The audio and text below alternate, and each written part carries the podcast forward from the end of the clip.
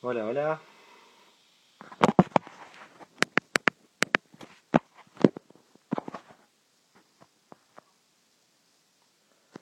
A ver, a ver si está Doña Lee.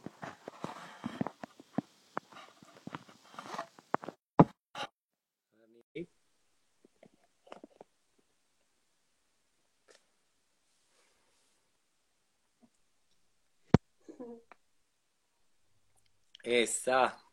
Hola, Alex. ¿Cómo estás? ¿Me tildé?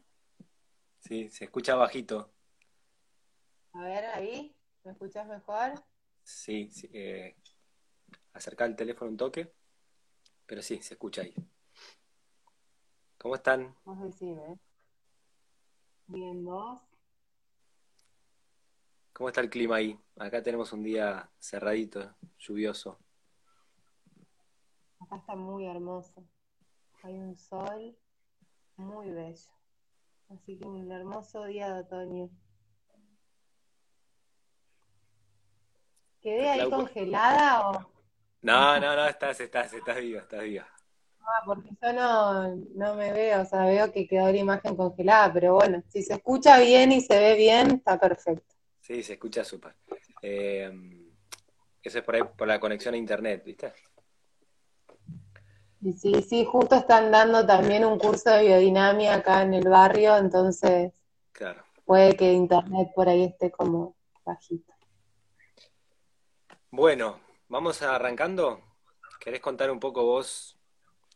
No sé cómo querés que llevemos adelante todo, pero si querés empezar contando un poco, Nina, cómo llegó a quedar embarazada, Nina y su alimentación, eh, cómo nos conocimos. La etapa que iba a dar clases en. Mainumí, comía lechuga nada más.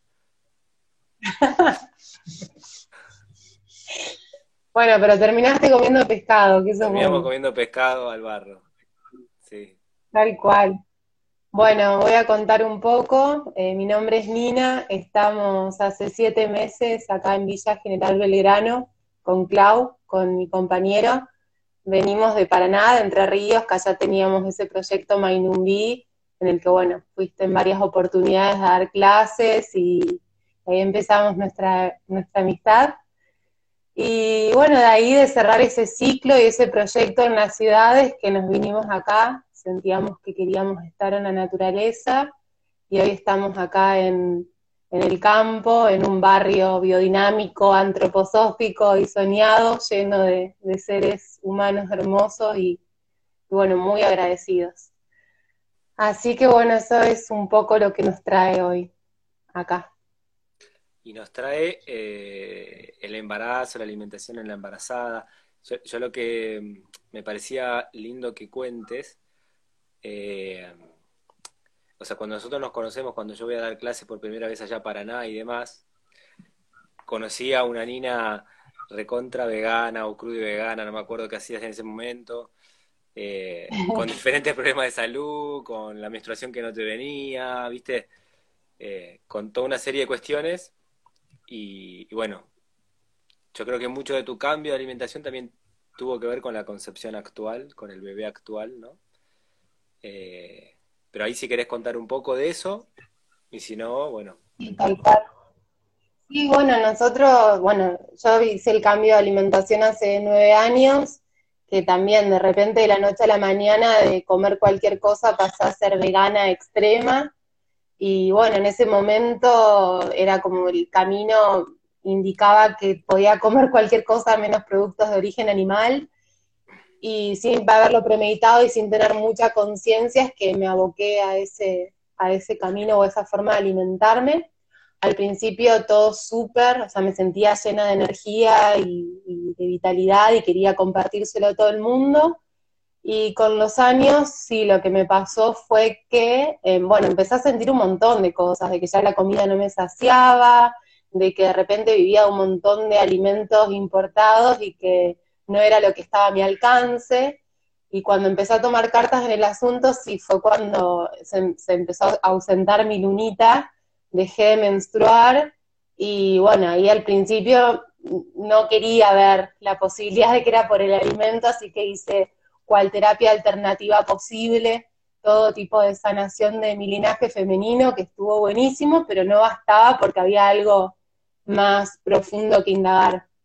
Ahí es que me hice el chequeo de la B12, eh, bueno, por recomendación tuya también, y, ahí me encontré con que tenía un déficit severo y, de vegana pasé a vago y a tener que inyectarme semanalmente dosis para volver a la vida, porque sin darme cuenta también no tenía claridad mental, estaba en un letargo que, no sos consciente en el momento. y bueno, y ahí decidí esa transición a, una dieta omnívora, que fue un proceso de tres años. Sí, yo me acuerdo cada año que iba, el primer año fue todo crudo y vegano lo que había. El segundo año ya había algunas cosas como huevos. El tercer, creo que fue el tercer año que habías conectado con, esa amiga tuya que hacía ese yogur tan copado. Eh, no me acuerdo si era el, yogur griego, ese recopado. Bueno, año a año ibas sumando más cosas a tu alimentación. Estaba bueno. Bueno, bien. Y llegamos acá y con el interrogante de, la alimentación, la embarazada, la lactancia, qué sería importante o no. ¿Sí? Sí, tal cual. Entonces, en esa transición y después de esos tres años es que eh, hoy estoy gestando a este bebote, ya estamos de 22 semanas, y se abre también una perspectiva enorme a un montón de interrogantes y también esto, no como un dogma a decir, sí, no hay, que tener determinada dieta, pero sí compartir mi experiencia, que hoy al modificar mi dieta eh, estoy gestando. Entonces hablar un está poco... bueno remarcar en eso de si del otro lado tenemos alguna mujer que quiere atravesar una alimentación vegano, ¿sí? un embarazo vegano, digamos, yo jamás lo sugeriría eh, si no está guiado por un médico que entiende del tema, que sigue los análisis clínicos, viste, eh, al detalle. O sea, sí me parece una especie como de suicidio de tirarse a un embarazo vegano sin ningún tipo de control médico. Eh, porque vos como mujer podés pasarla muy mal a lo largo del embarazo y ni que hablar en el parto, pero después pones en riesgo la vida de, la nueva vida, ¿no? De ese bebé que llevan en la panza. Eh, nada, se pone en, serios compromisos, digamos, ¿no? Entonces, eh, ese es el primer, eh, lo primero a dejar claro. Hay determinados nutrientes que en un porcentaje muy alto en la alimentación vegana son deficiencia, ¿sí? O sea, no son siempre, ¿viste? Y entonces esas pequeñas excepciones a veces parecieran que, nada, que, todos podemos andar ahí tranquilos con esa alimentación vegana, pero no es así. Hay, hay un porcentaje altísimo de, bueno, en este caso mujeres embarazadas, eh, veganas con deficiencia de B12, de vitamina D, de ácidos grasos de cadena larga, de hierro, ¿sí? Entonces podemos ir viendo esos nutrientes que suelen ser deficiencias más que nada en la vegetariana vegana, o sea, embarazada vegetariana vegana. Cuando uno viene del mundo omnívoro, mi primer cuidado sería con la persona que come cualquier cosa, ¿sí? Porque ahí, ahí los problemas pueden ser otros. Eh, el, que come cualquier cosa o la mujer que come cualquier cosa va a llevar a, ese bebé todas las toxinas del sistema alimentario actual, de los aditivos químicos, de los transgénicos, los agrotóxicos, ¿sí? O sea, la, placenta, eh, a través de la placenta, digo, pasa todo. Entonces, eh, nosotros ya entramos con algo específico que es la alimentación del vegetariano o del vegano, ¿sí? Esa persona ya salió de lo industrial. Primero tendríamos que hablar de la persona que está comiendo cualquiera.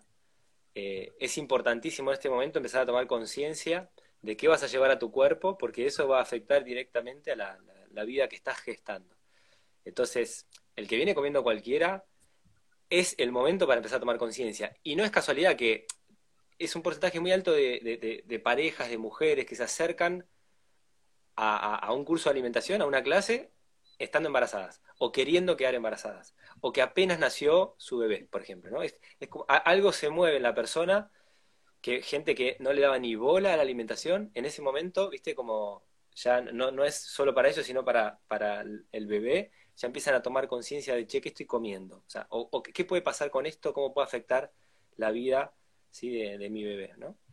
Entonces, nada, a mí, si me das el, a ver, el ideal, ¿cuál sería? El ideal sería que antes de la concepción, seis meses antes, un año antes, ya cuando, cuando esa pareja quiere eh, o está pensando en quedar embarazada, eh, hacerse un estudio clínico bien completo. Si venís comiendo cualquiera, tomarte como un año para empezar a hacer cambios y de pasar una alimentación más casera, más hecha en casa de alimento que vos conozcas, no de cosa compradita envasada en supermercado, ¿sí?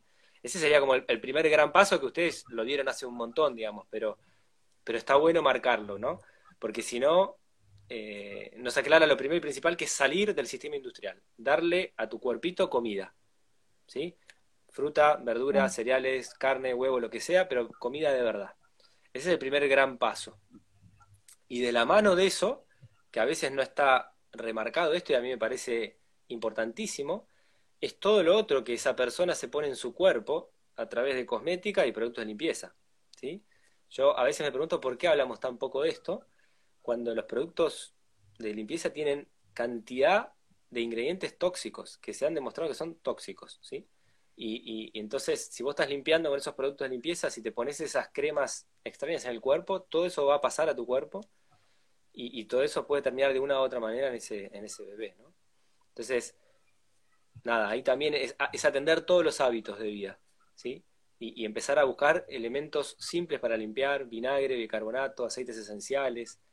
Hoy en día, por suerte, está lleno de personas que están haciendo cosméticas naturales, jabones, ¿sí? Eh, sin tanta cosa tóxica. O sea, es más fácil cambiar, es más fácil encontrar productos. Pero también es ponerle el ojo. Claro, es una, es una transformación de hábitos saludables que son es el, alimento en todos los aspectos, porque hoy también es el alimento de lo que estamos consumiendo a la hora de estar tanto tiempo conectados con, con internet, o sea, no es solo lo que, lo que vamos a comer o lo que nos vamos a poner en la piel o los productos que utilizamos en la limpieza, también es esta información y desinformación que, que está circulando, entonces es como una, una cuestión de conciencia integral. Sí, tal cual. Porque todos esos hábitos van a ser a la salud del bebé. Eh, hoy todo se mira de una manera muy científica, ¿viste? Muy concreta, muy... Eh, pero aún desde esa mirada, que para mí es parcial, no es total, ¿sí? Es una mirada parcial del ser humano, ya se ha demostrado cómo eh, el contacto de un bebé con, con la tierra, con el sol, con la naturaleza, con animales, va fortaleciendo su sistema inmune. Entonces, nada, son todas cosas importantes. Digamos, acá en casa nosotros, digamos, tenemos un, pulverizador con vinagre, eh, un bicarbonato, o sea, también son cosas que ellos agarran, es, te van a, te ven limpiar y limpian con vos ahí la casa. Y tampoco es peligroso, o sea, es vinagre en última instancia, ¿no? Si, si, si lo tocan o si lo chupan, no, no es un producto eh, tóxico. Así que también te da cierta tranquilidad. Pero bueno, y que también está al alcance y que lo podés elaborar. Lo haces o sea, es como gradualmente también esa transición a, estar dependiendo de un montón de productos extraños y que vaya a saber uno qué es lo que tiene. Exacto, sí. Bueno, ese sería el primer, el primer gran paso, esa primera toma de conciencia, ¿no? De, si estaba yendo a comprar tu comida al supermercado, ya no anda a buscar solo una escoba, un trapo de piso y nada más, el resto de la comida tiene que venir por otro lado, ¿sí? Después de ahí, bueno, vienen las elecciones alimenticias, o sea, lo que vos en un momento fue el veganismo, para otro puede ser hacer ayurveda, ta, ¿sí? Entonces ahí, si yo tengo que hacer una sugerencia en general, siempre cuando haces sugerencias en general la estás pifiando con algo, ¿no? Pero en general, a mí me parece mucho más segura la alimentación omnívora para atravesar el embarazo que alimentaciones donde vayas dejando algún grupo de alimentos, ¿sí? Algún tipo de vegetarianismo, o dejaste la carne, o dejaste los lácteos, o algo dejaste según qué tipo hagas. Y bueno, a veces uno deja alimentos por eh, preocupación de lo tóxico que puede tener ese alimento, pero no tiene claro cuáles son los aportes nutricionales de ese alimento. Entonces, en esas sustituciones quedan en el camino nutrientes importantes. Y en el, embarazo yo lo veo como un momento de, pensar en, cómo cargar el organismo, ¿sí? O sea, de, eh, nutrirse es un periodo muy largo, ¿sí? No hablamos de nueve meses. Para mí empieza antes de la concepción para que la mujer esté bien parada, ¿sí? Después tiene todo el tema en la lactancia, ¿sí? Que nada, puede ser un año, dos, o Entonces, todo, en todo ese, ese periodo de embarazo, trabajo de parto, lactancia y demás, la mujer necesita muchos nutrientes. Y eh, a nivel densidad nutricional, los alimentos animales tienen más nutrientes que lo vegetal, ¿sí? O sea, no es que son mejores pero son más densos nutricionalmente, traen como más cantidad de nutrientes fácilmente absorbibles por nuestro organismo, ¿sí? Lo vegetal aporta muchísimo, pero también tienen sus contras, los antinutrientes de los cereales, ¿sí? determinadas fibras vegetales. Entonces, están buenísimos, pero lo vegetal es más depurativo, lo animal es más denso, ¿sí? Hasta como energía. Entonces, en esta etapa, me parece que la presencia de alimento animal y de buena calidad, ojo, no te estoy hablando, viste, de, de lácteo de supermercado, sino de, buena calidad, es importantísimo. Y ahí vas a encontrar nutrientes que son claves, como la B12 que dijimos, la vitamina D, los ácidos grasos de cadena larga, ¿sí? los omega 3, DHA y EPA, que son indispensables, eh, como elementos claves. También hierro. ¿sí? Después hay otras historias como el ácido fólico, que es uno de esos fantasmitas que se presenta de entrada. ¿sí? Que vos me, decías, che, ¿qué, es esto de que ahora mecánicamente quedaste embarazada, te suplementan? ¿Viste? Quedaste embarazada. Claro, que a nosotros nos llamó mucho la atención eso, era como quedamos embarazadas y de repente era que ácido fólico, que hierro, que vitaminas, también alejando, como mujer, siento esto que alejan a la posibilidad de conectar a la mujer con la perfección de, gestar y de su, de su propio cuerpo. Entonces, ¿por qué esto de los suplementos como algo obvio? Sí, la, primera pregunta que yo le haría siempre a, a, un médico que te suplementa eso es decir, si miramos para atrás, mi abuela no le recomendaban esto. Y mis papás nacieron sanos y salvos y nosotros también, ¿no? Entonces digo, ¿por qué ahora se mecanizó? O sea, justificame por qué se mecanizó esto, ¿sí? Esa sería mi primer interrogante. La segunda Igual es, cierto. ¿El qué? No, digo que es cierto también que la situación actual de los alimentos no podemos compararla con la de hace 40 años atrás porque tampoco tienen precedentes la cantidad de toxina con la que elaboran. Bueno, pero entonces tendríamos que, si el suplemento sirve, tendríamos que separar y, tratar, eh, o sea, como grupos diferentes. No es lo mismo la persona que por las condiciones que sea tiene una alimentación muy carente, no sé, a base de arroz, fideos y lo que puede conseguir, que una persona que tiene la posibilidad de tener una dieta omnívora variada con alimentos de muy buena calidad como vos que estás en una granja. Entonces, hay que tratar al individuo ¿sí? como tal. Esa es la, primera historia. Em, entonces, ahí, ¿por qué se mecaniza? O sea, la mujer no es un aparato mecánico, todas suplemento ácido fólico. ¿sí? Cuando además vos tenés la posibilidad de, de medirlo en un análisis de sangre, entonces podés decir, a ver cómo viene esta mujer, a ver cuáles son, o sea, con qué me encuentro hoy en su análisis de sangre, ¿no? Y después el, mano a mano de, ¿y, qué comes? Porque si la persona, o sea, ácido fólico, todas las hojas verdes tienen ácido fólico, almendras, avellanas tienen ácido fólico, el hígado tiene ácido fólico, los cereales y las legumbres, si las transformás bien con remojo, fermentaciones, ácido fólico. O sea, en una alimentación omnívora variada, es rarísimo que haya deficiencia de ácido fólico. Rarísimo. ¿Sí? Entonces, yo, yo no veo sentido. Y lo que la medicina tampoco te dice es los problemas que se pueden generar por el suplemento. ¿Sí? Claro. O sea, todas las cajitas que te hacen tomar tienen contraindicaciones y nadie te las dice, nadie te las lee. Hace un tiempito, creo que fue, no sé, un par de años, en, mi página subí un artículo de los efectos secundarios que ya se están empezando a encontrar del ácido fólico sintético. ¿Sí? De, mayor eh, posibilidad de asma en el adulto, o sea, de enfermedades respiratorias en el adulto, de algunos tipos de cáncer también después en edad adulta, ¿sí? Con estudios que ya han mostrado eso. Entonces, yo eh, digo, bueno, si hay una deficiencia, tal vez es necesario, pero primero miremos dónde está parada la persona, porque hay riesgos en la ingesta de cosas sintéticas, no es gratis, y no estoy hablando del costo económico, del costo que paga la persona después en su cuerpo, ¿sí? Entonces, y, yo siempre traigo mi ejemplo. Yo tengo cuatro, tres varones, una nena, jamás tomamos ácido fólico. ¿sí? O sea, digo, vale también hablar desde la experiencia vivencial de cada uno, digamos, ¿sí? Y sí tuvimos alimentaciones muy variadas. ustedes que están por ahí más cerca de lo vegetariano, vegano o han pasado por eso, el jugo verde, por ejemplo, un jugo de hojas verdes frescas es una fuente de ácido fólico enorme, ¿sí? Y, y además de un montón de otros nutrientes importantes. Entonces, para mí el ácido fólico, si bien es un nutriente clave y la deficiencia trae problemas serios, es muy extraño que esté en deficiencia, ¿sí?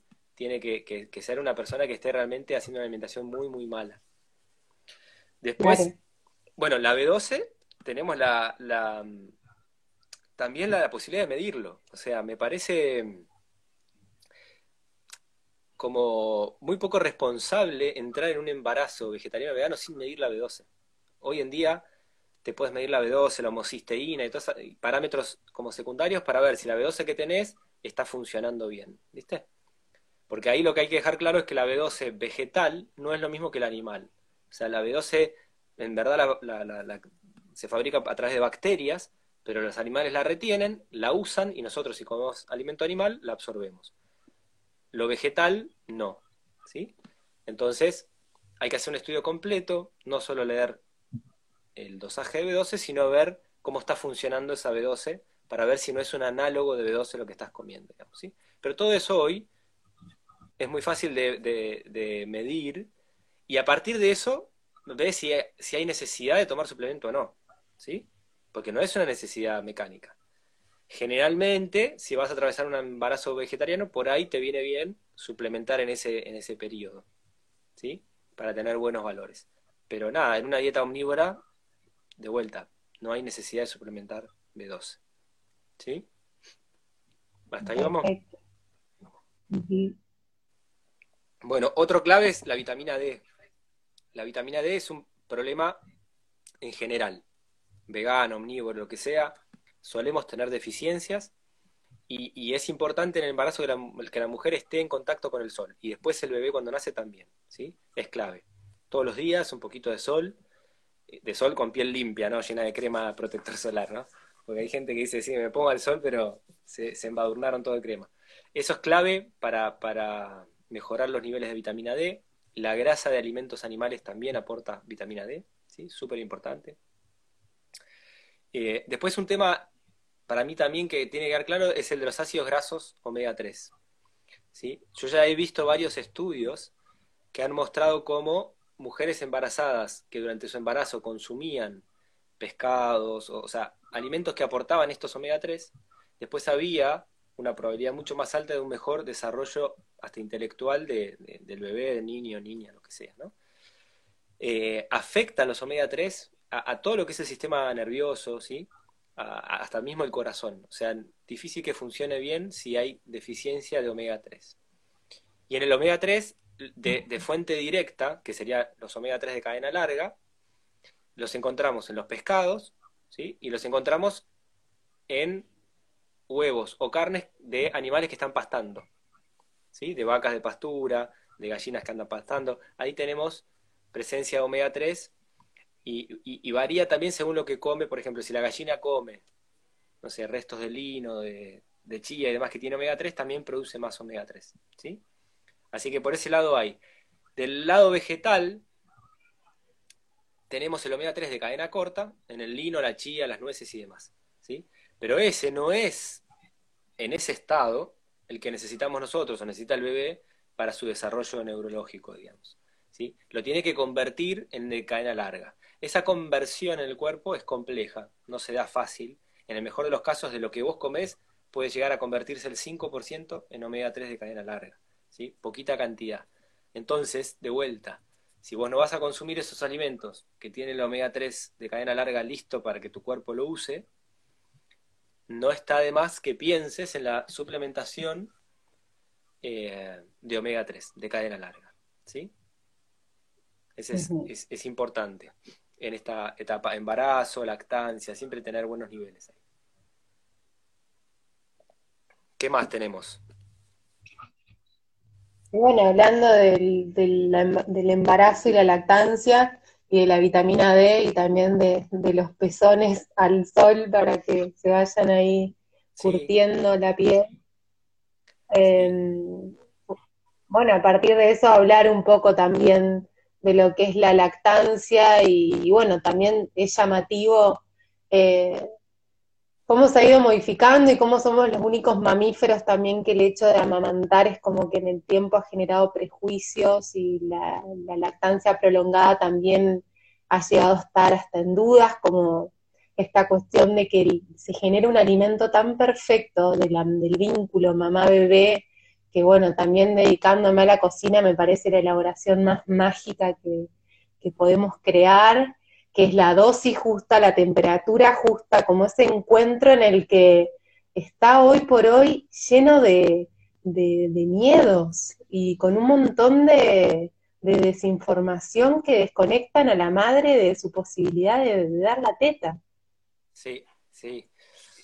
Sí, venimos, o sea, ahora por suerte la lactancia vuelve a ser eh, valorada. O sea, no nos olvidemos que no hace tanto parecía mejor darle el biberón, la mamadera, lo que sea, y como que era, nada, ¿para qué vas a darle la teta? No te metas en eso, era todo un problema, ¿no? Ahora ya se está volviendo. Eh, y de hecho, lo que es la lactancia prolongada está mucho más aceptado y, hay muchas mamás que dan teta durante muchos años, ¿sí? A sus, sus bebés, niñas, niños ya después, porque algunos toman hasta los 4, 5, 6 años, ¿no? Así que, nada, yo hoy, eh, a ver, está la parte así más científica ya demostrada de lo bueno de la lactancia, ¿sí? Para el sistema inmunológico del bebé, que lo ayuda a desarrollar. Eh, los bebés que han tomado teta tienen mucho menos posibilidad de desarrollar enfermedades respiratorias después de más grande. Eh, la lactancia ayuda también a la mamá a como a perder peso después del embarazo, a que todos los órganos vuelvan a su lugar más rápido, o sea, un montón de beneficios se ha demostrado científicamente, eso ya está. Em, la pregunta que yo empecé a abrir hace un tiempito, y esto ya obviamente lo abro en círculos de, personas que nos venimos preguntando cosas, ¿no? O sea, no, no. Eh, yo pongo en duda la lactancia prolongada, ¿sí? O sea, no, no, no la acepto abiertamente. O sea, está buenísima la lactancia, ¿sí? Eh, un año de lactancia le recomendaría a, cualquier mamá, ¿sí? Pero de ahí a una lactancia de cinco años, tengo mis, mis reparos. Y esto tiene que ver em, con muchas cuestiones que, vengo hablando, tiene que ver con la alimentación, tiene que ver en general con la mirada del ser humano, de empezar a preguntarnos un poquito qué es el ser humano, a qué, a qué venimos, ¿sí? De dónde venimos, a dónde vamos, qué hacemos acá, digamos, y, qué función cumple cada cosa, ¿sí? Eh, la lactancia prolongada está muy relacionada con como con lo ancestral, por decirlo de alguna manera, ¿sí? Yo le veo relación al concepto con lo mismo que las personas traen y valoran la alimentación paleo o la alimentación cetogénica, ¿sí? es como que nos agarramos del paleolítico, ¿sí? Porque de golpe decimos, bueno, ahora el ser humano actual tiene intolerancia a los cereales, al gluten, a los lácteos, porque el tiempo de adaptación fue muy corto, mejor saquémonos la dieta y volvamos al paleolítico, ¿no? Y yo digo, ojo, que la alimentación del paleolítico correspondía al hombre del paleolítico, que es un ser humano más instintivo, más primitivo, ¿sí? Entonces, en todas nuestras elecciones, tiene que estar permanentemente en juego esto de, qué somos, de dónde viene el ser humano y a dónde va, ¿sí? Y, la lactancia prolongada yo la veo relacionada con esa visión. Como si, si en la tribu de no sé dónde toman cinco años, sí, pero yo creo que al humano de hoy se le pide algo más que lo tribal. ¿sí? Esta, esta, este desafío de esta evolución de conciencia, que, para mí nos pide este tiempo, ¿sí? Eh, nos pide que reflexionemos en muchos sentidos. Y ahí vos estás en un barrio antroposófico, así que habrá gente con mucha más experiencia que yo para explicarte un poco esto. Pero hay que empezar a entender cuál es la función también eh, de la leche materna más allá de los nutrientes. ¿sí? La mamá está pasando sus fuerzas al bebé, ¿sí? que en una primera instancia es indispensable. O sea, en los primeros seis meses de vida nadie va a poner en duda la lactancia materna, ¿sí? Porque además vos ves en el desarrollo del bebé que esos primeros meses apenas que logra darse vuelta, ¿sí? Pero también ves en ese ser humano cómo poco a poco va conquistando cosas, va conquistando el sentarse, va conquistando el pararse, y un día conquista el caminar, que eso llega cerca del año, ¿sí? Entonces, ahí de alguna manera, desde la antroposofía, lo que se empieza a ver es como ese ser humano queriendo desarrollar esa individualidad. Entonces, ya es como que necesita de alguna manera ese individuo decirle a la mamá, bueno, hasta acá, hasta acá mamá, tus fuerzas, yo tengo que desarrollar las mías, ¿sí? Y si vos ves en el segundo año, es de alguna manera el desarrollo del lenguaje, ¿sí? Y en el tercer año empieza el desarrollo del pensamiento, cuando ese bebé por primera vez se, se, dice yo, porque hasta, hasta esa edad un bebé se va a decir por su nombre, o sea, tu hijo se va a decir Pedro, cuando aprenda a hablar no se va a decir yo, se va a decir Pedro, ¿sí? Entonces, no hay que perder de vista eh, qué es el humano, ¿sí? Porque si nos quedamos solo con el estudio de lo ancestral, nos vamos, es muy fácil atraparse en una visión de que somos un mono modificado, somos un mono mejorado. Y yo no creo que el ser humano sea un mono. Entonces, desde mi punto de vista, yo creo que el, ser humano es un ser espiritual, ¿sí? No es un mamífero más, es otra cosa. Entonces, hay que tener en cuenta esas cosas eh, al momento de, analizar esto, ¿sí? Porque ahora estamos como muy invadidos por lo científico, que es el enfoque mental, mecanicista, reduccionista, que no digo que esté mal, pero es solo una parte de eso, es lo que se puede ver y medir y cuantificar. Y todos tenemos clarísimo que el humano no es lo cuantificable, ¿sí? Entonces es como que estamos hablando del mundo terrenal y, perdemos de vista el mundo, ¿sí? Así suprasensible, digamos, el mundo de los ángeles y de los seres espirituales. Ese mundo para mí existe, yo no puedo negarlo. Que no pueda medirlo no quiere decir que no existe. Entonces, en, el análisis de por qué como o no como una cosa, por qué hago o no determinada cosa, tenemos que tratar de traer todo eso que es el ser humano. Y desde ese lugar es donde yo así como tengo clarísimo que la lactancia es indispensable, y que creo que el primer año es indispensable, no acepto tan abiertamente la lactancia prolongada de siete años, digamos, porque creo que a partir del año, o del año, año y medio, dos, yo te diría del año al, segundo año, empieza una etapa en la cual hay que ver un poco la relación mamá-bebé. No es lo mismo la mamá que tiene que volver a un laburo fuera de su casa, la que está en su casa, o sea, tampoco tiene sentido seguir adelante con una lactancia que se hace tediosa porque, viste, te, pusiste el chip de que la, tenés que sostener sí o sí, y de golpe, bueno, pero, tengo que laburar también y no puedo, o sea, entonces hay que analizar todo y también cada individuo trae algo diferente, o sea, nosotros acá, imagínate el cuarto, es como que ya vas observando también cuando ese individuo dice, ya está, o sea, sacame la teta que ya está, ya estoy para seguir adelante, ¿sí? Entonces yo creo que... esa posibilidad ¿Esa? Esa posibilidad, esa posibilidad de, ese vínculo único que hay entre mamá y bebé y que si bien está buenísimo informarse y ver las distintas corrientes, hay algo único que sucede ahí y que eso es lo que va a marcar el, tiempo. Exacto, exacto. Yo por eso digo, está bueno eh, leer de lactancia prolongada, hay cosas muy interesantes, ¿sí? Está bueno, ¿sí? y, además hay algo que no hablamos de entrada, ¿no? Pero para mí el embarazo es un momento para informarse. Eh, la, pareja tiene que atravesar el embarazo informada, porque si no, la medicina actual se maneja a través del miedo y te imparten miedo con cantidad de cosas que vos te cargas esos miedos porque vos no sabés. Si vos estás parado, el conocimiento también te trae fortaleza, te trae esa posibilidad de decir, no, no, para, lo que me está diciendo no está fundamentado lo mejor, necesito que me expliques mejor, ¿por qué vos crees que yo tengo que hacer esto, tomar esto y demás? ¿Entendés?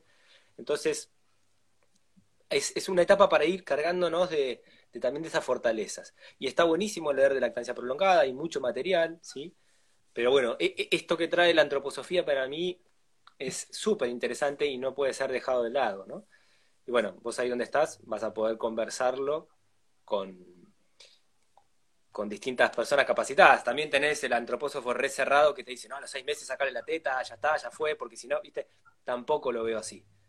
Eh, Pero sí, bueno, ese es mi reparo con, el, dejar entrar una lactancia prolongada y, que esté siete años. Y digo, mm, no sé si es lo mejor que yo como mamá le estoy haciendo a este individuo que está buscando desarrollar su ser, ¿sí? Su individuo propio, ¿no?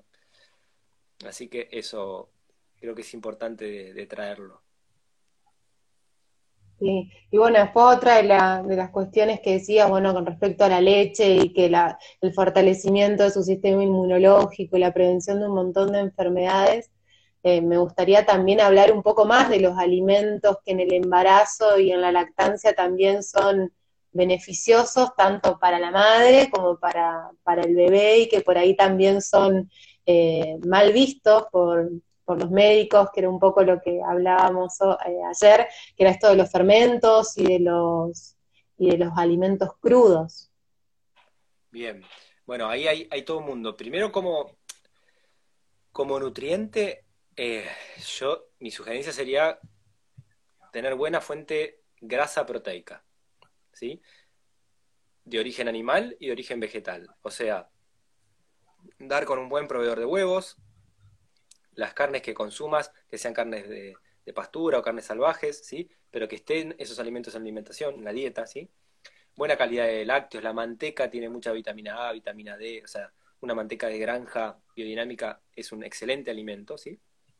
Y de origen vegetal, paltas, semillas, almendras, nueces, ¿sí? Activadas, ¿no? Todo eso es importante que eso esté. Después, obviamente, todo eso va a estar como abrazado o condimentado de verduras, de frutas, lo que sea, pero lo otro no puede faltar. Cuando yo organizo mis compras, lo otro tiene que estar sí o sí, ¿sí? Em, con lo crudo hay como demasiada paranoia con la contaminación, ¿sí? Entonces, eh, nada, para mí el alimento crudo es súper importante, sí hay que manejarlo, manipularlo bien, ¿sí? Eh, por ahí, no sé si vas a comer una ensalada cruda en cualquier lado, y por ahí no es lo mejor, pero en tu casa haces un buen enjuague con bastante vinagre para bajar cualquier carga parasitaria y demás, y, después la ensalada pasa a ser un excelente alimento, ¿sí? Así que de, por ese lado para mí tiene que estar. Y la otra media, así, cosa extraña que pasa con lo crudo es con los fermentos. Y ahí sí donde decididamente digo, no, no, ahí están equivocados, ¿sí? O sea, a veces pasa que por, por desconocimiento al alimento del cual estás hablando, esto es muy común porque eh, yo tengo cantidad de amigas y amigos médicos que salen de la carrera de medicina y no vieron nada de nutrición, o sea, ¿sí? Entonces, que vos le vayas a hablar de, che, ¿cómo nató? ¿O puedo tomar kefir de leche? Por ahí nunca en su vida escuchó, no sabe ni de qué se trata. Entonces, ante, claro, es lógico, ante, ante la, la desconfianza en una situación tan particular de embarazo, y yo te voy a decir, mejor no, mejor no, o sea, es la lógica, ¿sí? Pero hoy por hoy está visto que es indispensable para la salud, número uno, para la salud del embarazo y para la salud del bebé a lo largo de su vida, ¿sí? de ese individuo que va a ir creciendo, es la microbiota, es la colonia de bacterias que se puede empezar a trabajar en esto antes de la concepción, ¿sí? porque ya puede haber eh, algo positivo ya si, si el papá, mamá eh, antes ya tienen un trabajo en su microbiota, ¿sí? Ni que hablar la mamá durante todo el embarazo. Y después mantener esa alimentación durante la lactancia porque eso pasa a través de la leche al bebé y eso va a estar formando esa microbiota en el bebé. Entonces, para mí los alimentos fermentados son indispensables, ¿sí? Entonces, vegetales fermentados, kéfir de agua, kéfir de leche si conseguís obviamente leche de buena calidad, ¿no? O yogur de buena calidad, eh, el miso, el nató, y, más, ¿no? O sea, si, si vos ya venís por ese camino que ya los conoces, estás consumiendo, yo te diría seguir consumiéndolos, ¿sí? Eh, de hecho, bueno, yo siempre traigo acá mi experiencia. Mis cuatro pibes nacieron con su mamá consumiendo alimentos fermentados, ¿sí? Más de esto, menos de aquello, pero por gusto, nada más que eso, ¿sí? Eh, y hay que siempre tener en cuenta que un chucrut, o sea, un vegetal fermentado bien hecho, es mucho más seguro que una ensalada desde la contaminación bacteriana, ¿sí? Porque el chucrute en su proceso se, como que se autoconserva, Todos los ácidos que desarrolla, ácido láctico, acético y demás, son conservantes, así que es más seguro que comas chucrut a que comas una ensalada, si, si te despierta duda, ¿sí? Pero para mí es indispensable y sí estaría bueno empezar ya antes del embarazo eh, con esto en la alimentación. ¿sí? Y después te acompaña todo el embarazo, te acompaña la lactancia, acompaña después al bebé cuando empieza en su alimentación complementaria. Sí, tal cual. Bueno, a mí me pasa que, bueno, me siento bendecida y, muy agradecida del sitio en donde estoy y de la posibilidad también de estar en una granja, de tener a mis vecinos de la Florinda que producen esa leche fresca, biodinámica, soñada, huevos, queso, eh, las verduras al alcance, toda una red local súper fuerte.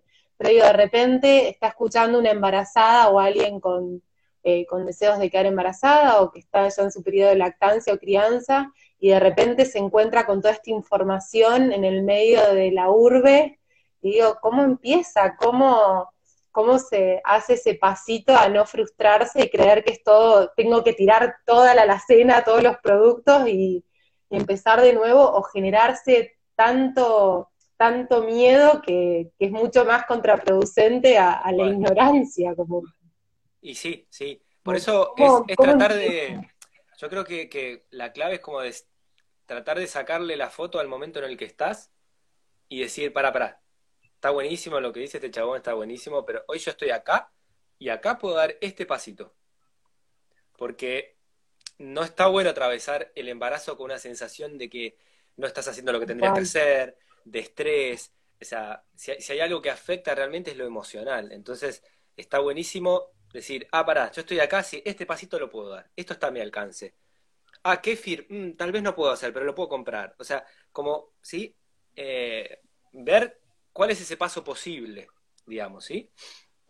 Eh, que, y nada, después si tenés otro hijo, el próximo será otro paso más que des. Pero bueno, hoy es esto, lo que puedo hacer hoy es esto. Donde estoy, puedo dar este paso. Y, eso ayuda mucho a, que el tránsito sea más armónico, ¿no? Que, hay que cuidar eso, digamos, ¿sí? Como que es súper importante. Eh, pero bueno, nada, me parece que ese tema de la, de la microbiota es algo que, que lo tenemos que tener claro, porque podemos hacer muchas cosas para beneficiarlo o muchas cosas para justamente destruir esa microbiota y sufrir los problemas después en edades adultas, donde tenemos una microbiota, o sea, una disbiosis gravísima en enfermedades autoinmunes, tenemos en, todo así, trastorno de espectro autista, en enfermedades, no sé, en cuestiones psiquiátricas, por todos lados hay relación entre una microbiota alterada, un intestino permeable y demás, ¿sí? Eh, con este tipo de patologías. Y esto se empieza a gestar generalmente en el embarazo o en el nacimiento. ¿sí? O sea, ya, podemos imaginar la, diferencia de lo que es un, nacimiento en casa por parto natural, donde no hubo así como intervenciones médicas con antibióticos ni necesidad de nada, donde ese bebé toma la teta y, vive en un ambiente natural, que, que, eso también forma la microbiota, lo que decíamos al principio, ¿viste? El contacto con animales, la tierra, el sol. Entonces, ahí estás, ahí estás formando un sistema inmune fuerte, o sea, estás ayudando a inmunizar a ese chico, digamos, ¿sí? Y entonces, escenario contrario, nacés en la ciudad por cesárea, te dan antibióticos, te llenan de vacuna, no comes nada fermentado, ta, ta, el, microbiota, la microbioma, se estás arruinándolo, digamos, ¿sí? Entonces, estoy dando los, extremos, los ejemplos extremos, ¿sí? Hay grises. Pero bueno, en ese camino cada uno puede ir dando pasitos para trabajar en mejorar esto, ¿sí? Sí, tal cual. ¿Qué más nos queda por ahí? ¿Qué otras preguntas tenemos? ¿Querés que veamos un poquito preguntas que, podemos dejar lugar a las preguntas que entren? ¿Sí? Han entrado miles, yo no llegué ni a leerlas. Podemos ir ahora. A ver si, si están por ahí, tienen ganas de mandar alguna duda o pregunta. O si mandaron algo de entrada, vuelvan a mandarlo, por favor. Así lo vemos.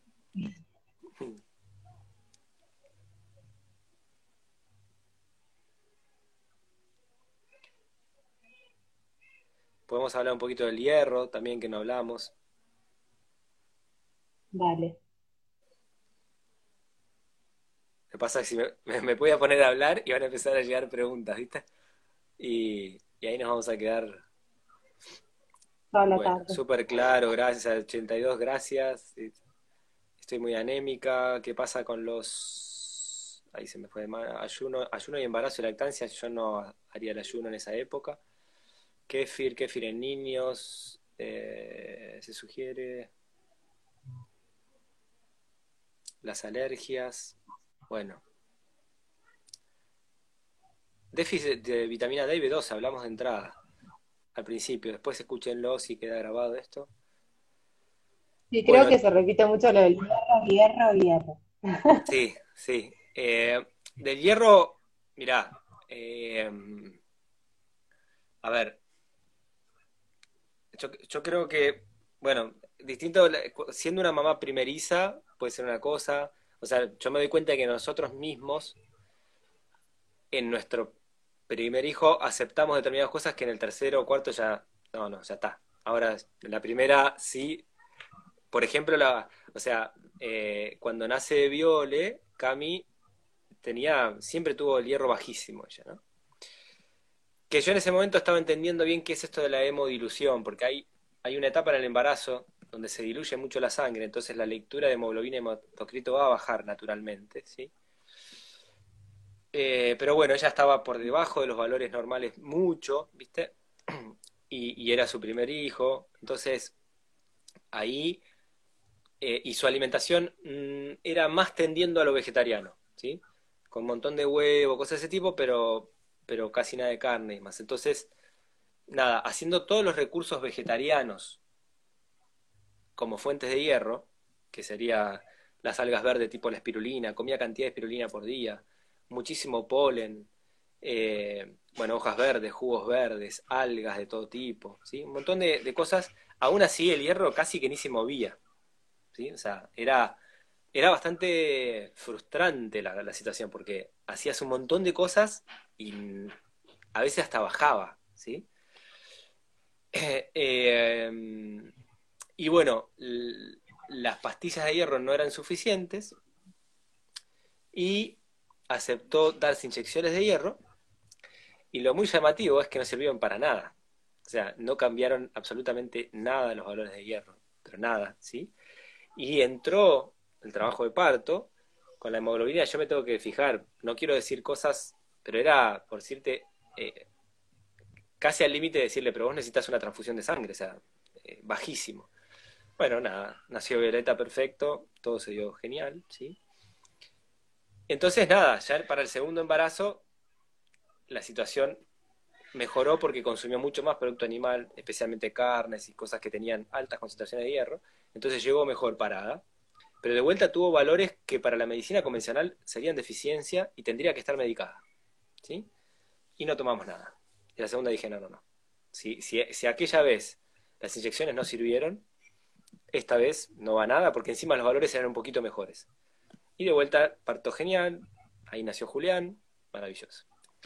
Y ya esta tercera de ahora con Elías, nada, ya con la, la obstetra, o sea, nosotros, imagínate, ya nos conocen de memoria, cuatro pibes, o sea, siempre, una, una, una de las parteras siempre estuvo presente, el obstetra, o sea, es un, equipo de gente que nos conoce de hace años. Pero esta última era decir, Cami funciona así, su cuerpo funciona así, hace una hemodilución en el segundo trimestre, ¿sí? baja mucho la hemoglobina, ella estaba comiendo re bien, una alimentación omnívora buenísima, y nada, fue fantástico y el parto fue rapidísimo, se recuperó el toque, y ella no me acuerdo cuántos días fue a hacerse un análisis de sangre y ya estaban los valores normales, ¿sí? De hierro. Pero bueno, nada, todo esto, ¿a qué va? A que el, el hierro es importantísimo, pero, de vuelta, eh, yo lo que veo es que las pastillas, las inyecciones de hierro tienen complicaciones después y no son garantía de que, de que, de que sean solución, ¿sí? Eh, entonces, ahí de vuelta, para mí, ese es otro de los valores con el cual es clave tratar de llegar al embarazo bien parada. ¿Viste? Como una buena alimentación de entrada. Si pudiese hacer un análisis de, de tu valor de hierro, de la ferritina, que es la proteína que almacena el hierro, antes de, la concepción, digamos. Entonces, ya llegar con buenos valores. ¿Sí? Porque es difícil en el tránsito de un embarazo recuperarte de una anemia. ¿Se entiende? Sería bueno que ya llegues bien parada. Y para mí, eh, ahí ese es otro de los puntos esenciales del aporte de los alimentos de origen animal. ¿sí? Las carnes específicamente, la yema del huevo, las vísceras, el hígado tiene muchísimo hierro. ¿sí?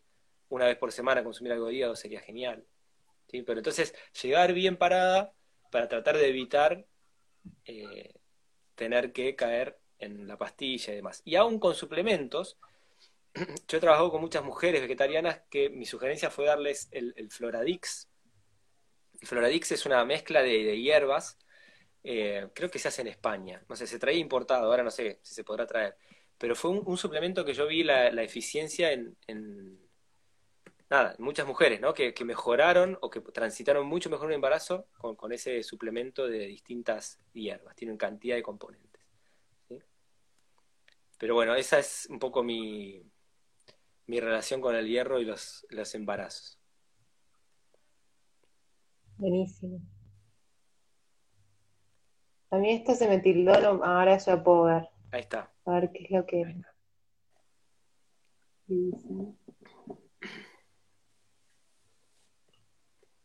Bueno, ¿qué tenemos? Eh, dice sugerencias para embarazadas hipotiroideas.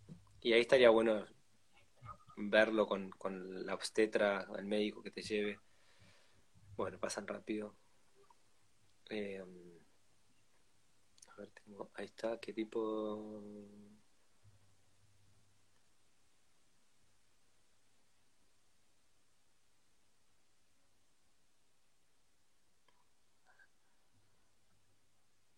¿Cómo es el tema de la oxitocina en sanatorio? Bueno, eh, eso es un poco lo que decía de entrada. Si, si van a tener un hijo en una clínica, eh, llegar informados, o sea, de, cuáles son los derechos de la mujer, ¿sí? De, hay, mucha información hoy, por suerte, hay libros muy interesantes de, de nada, hasta dónde hacer valer tus derechos para que se te respete. Eh, y, y, hay de hecho, van apareciendo, muy poquito, pero van apareciendo hospitales o clínicas que, empiezan a, respetar estas cuestiones, ¿no? Eh, psicotrópicos en embarazo, mm, mejor no. Sí, antes decía alimentos en la etapa de cólicos. Y ahí, bueno, hay un, tema que va a ser eh, de, de, la lactancia en sí, ¿no? De, hay bebés que, chupan más aire que otros, y más en una primera etapa, hasta que se prenden bien a la teta y, encuentran el hábito, ¿no? La rutina. Pero después vuelve a ser importante eh, eh, revisar la, la, microbiota, o sea, cuando la mamá está mejor parada con esa microbiota, eh, la mamá no tiene inflamación, distensiones ni gases y tampoco tiene el, el, bebé en general, ¿viste? Y yo lo he vivido también con mis hijos, eso, del primero al último, ¿no? Esos cambios. Eh, y después, bueno, habría que ver en particular si no hay algún alimento en particular que esté dando alguna intolerancia a la mamá que se pasa por la leche al bebé, ¿no? Alguna cuestión específica. Ahí se, a veces se prueba con sacar un grupo, sacás los lácteos, sacás el gluten, sacás la soja, ¿sí? O sacás el pescado o lo que sea. Eh, ¿Qué más tenemos? Eh, bueno, estudios en particular. Si sos vegetariana, tendrás que. Nada, el hierro, la ferritina, la B12, la vitamina D. ¿sí? Eh, a ver, acá está Elías. Mira, Nina. Hace rato no lo ves a Elías. Hola, Elías. Hola. ¿Me quiere saludar, Elías? ¿Qué? ¿Cómo está, Nina? Ay, no. Ah, Hola.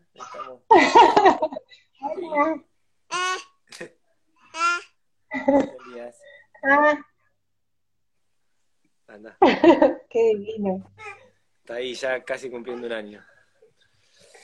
Eh, bueno, ¿te quedó a vos alguna duda particular que, te parezca bueno volcar? No, me parece que estuvo buenísimo. Creo que pasamos un poco, ¿no? Por los temas que, que teníamos ahí. Sí. Sí, me parece que está buenísimo. Que ya hay un montón de información, digamos. Sí. Para, para quedar ahí. Está, para mí como idea general eh, eh, en, la,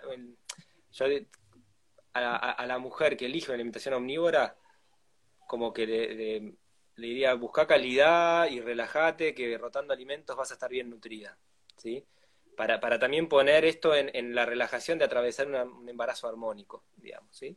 Y que no sea, ay, me falta tal cosa, lo otro. Idealmente en todos los casos está bueno si, si, estás planificando la concepción, porque a muchos ya los agarra embarazados, ¿no? Pero esto de, tener, tener un buen análisis, un buen respaldo, antes de, para saber si ya traes un hierro bajo o si ya traes una B12 baja, algo que vos lo puedas como subsanar antes de entrar en el embarazo, ¿sí? Y en el caso de, un embarazo vegano o vegetariano, que para mí tiene que ser suplementado, sí o sí eh, tener un, buen estudio clínico de, todos estos parámetros que fui mencionando para saber también dónde estás parada y, qué necesitarías tomar más o no, ¿no? Eh, me parece súper importante eso. Y después, bueno, lo, que decía de la, de la lactancia, que me parece que está bueno abrirle el ojo a, a, preguntarse qué es el ser humano, ¿no? Y qué, otra función cumple la, la, la, la, leche materna, la teta, la relación mamá-bebé, en función de lo que es el desarrollo del ser humano. Bueno, ¿vamos cerrando? Vamos cerrando. Bueno, muchas gracias. Siempre es muy hermoso escucharte. Y tu servicio es incondicional para un montón de personas, así que Gracias, porque es mucho el tiempo que le dedicas. Bueno, Nina, les mando un abrazo enorme. Dale un abrazo a Claudio ahí también, que no quiso aparecer. ojalá nos podamos ver para la primavera, tal vez. Claro, acá te esperamos, por el valle. Bueno, bueno chao. Besos. Gracias. Chau, chau. Chau, chau.